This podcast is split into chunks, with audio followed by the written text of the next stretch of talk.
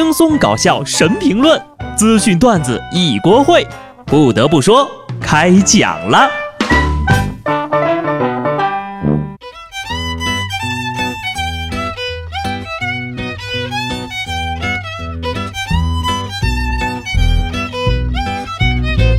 Hello，听众朋友们，大家好，这里是有趣的。不得不说，我是机智的小布。节目的一开始呢，我们先来关心一下山东的朋友，你们还好吗？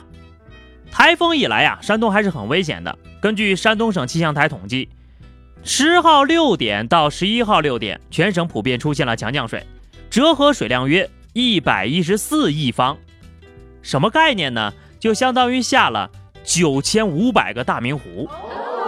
各位千万要注意安全呐！山东寿光去年就遭了灾，今年也是，直接经济损失高达十个亿。立骑马，赶紧走吧！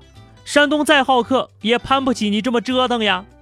这大风大雨一折腾，不知道多少人一年又白干了呀！台风带着山东的暴雨，浙江呢也没有消停。前皮划艇世界冠军许亚平也参与到了临海救援中来，利用技术专长，一天就转移了三十多个人，可以说是非常的英勇了。那边暴雨，这边暴晒，秋老虎呢开始在盆地发威了。四川连发了七十条高温橙色预警信号，省内大部分地区的最高温度都突破了三十五度。四川这个地方要说也是有意思啊，抵触传统火炉的地界。今年别人入夏它避暑，别人入秋它入夏，很与众不同的样子呀。应该西南地区都差不多吧？这两天我们这儿也是大太阳晒着。自打立秋以后呀，我们也是终于能穿上夏装了。也不知道是不是天气太闷热了，导致人心烦躁。前天凌晨的我们这边隧道收费站就发生了一起冲卡事故，交警把驾驶员带走之后，发现呢原来是酒驾了。开车已经是很危险了，真不知道那些酒驾的人是怎么想的。重庆有位老哥酒驾发生了车祸，就打算弃车。搭个顺风车逃逸，结果阴差阳错拦下了一辆下班民警的私家车。在车上呀，大哥如实讲述了自己酒驾逃逸的计划。于是呢，民警不动声色地把车门反锁，直接把车开到了交警大队的门口。只因为在人群中伸了一下援手，就再也没有从你的手中逃掉。运气来了，这是挡也挡不住呀。下班呢，还有人主动送业绩。这 KPI 完成的也太轻松了吧！年度沙雕新闻排行榜，我决定投你一票。同样是酒驾啊，下面这位大哥的理由呢，让人喷饭。一号，温州一男子因为醉驾被民警查获，他就解释啊，说自己喝了酒呢，本来是想在家休息的，可是老婆呢，非要让他出来买宵夜，如果不出来，老婆就要揍他。你说你家那位也太作了吧！喝了酒还听老婆话的男人哪儿去找呀？一个强势的要死，一个愚蠢的要命。难道这俩人就不知道可以点外卖吗？就算点不了外卖吧，打车去行不行？老婆要宠呢是没错的，但不合理的要求呀，真不能惯着。趁这个机会呢，关进拘留所透透气吧，至少五天。可以不用被迫买宵夜了。不得不说呀，现在的男人真的好难，不给老婆买宵夜不行，不发朋友圈秀恩爱还不行。说四川的小刘呢，和新婚妻子在西安旅游，可玩着玩着呀，媳妇儿就生气了。出来玩了这么多天了，你都不发朋友圈，是不是不想跟我一起玩？本来以为就是拌个嘴，没想到媳妇儿越来越生气，竟然说要跳河。好歹呀，人民警发现的及时，这才劝住了任性的妻子。婚姻呢，可以说是世界上最好的东西了，从开始到结束，带给你的都是开心。结婚的时候开心吧，离婚的时候更开心。总有女人觉得啊，男生朋友圈里没有你，一定是有鬼的。就像有些女人经常说，宁愿相信世上有鬼，也不愿相信男人那张嘴。那如果是男人的嘴上说世上有鬼呢？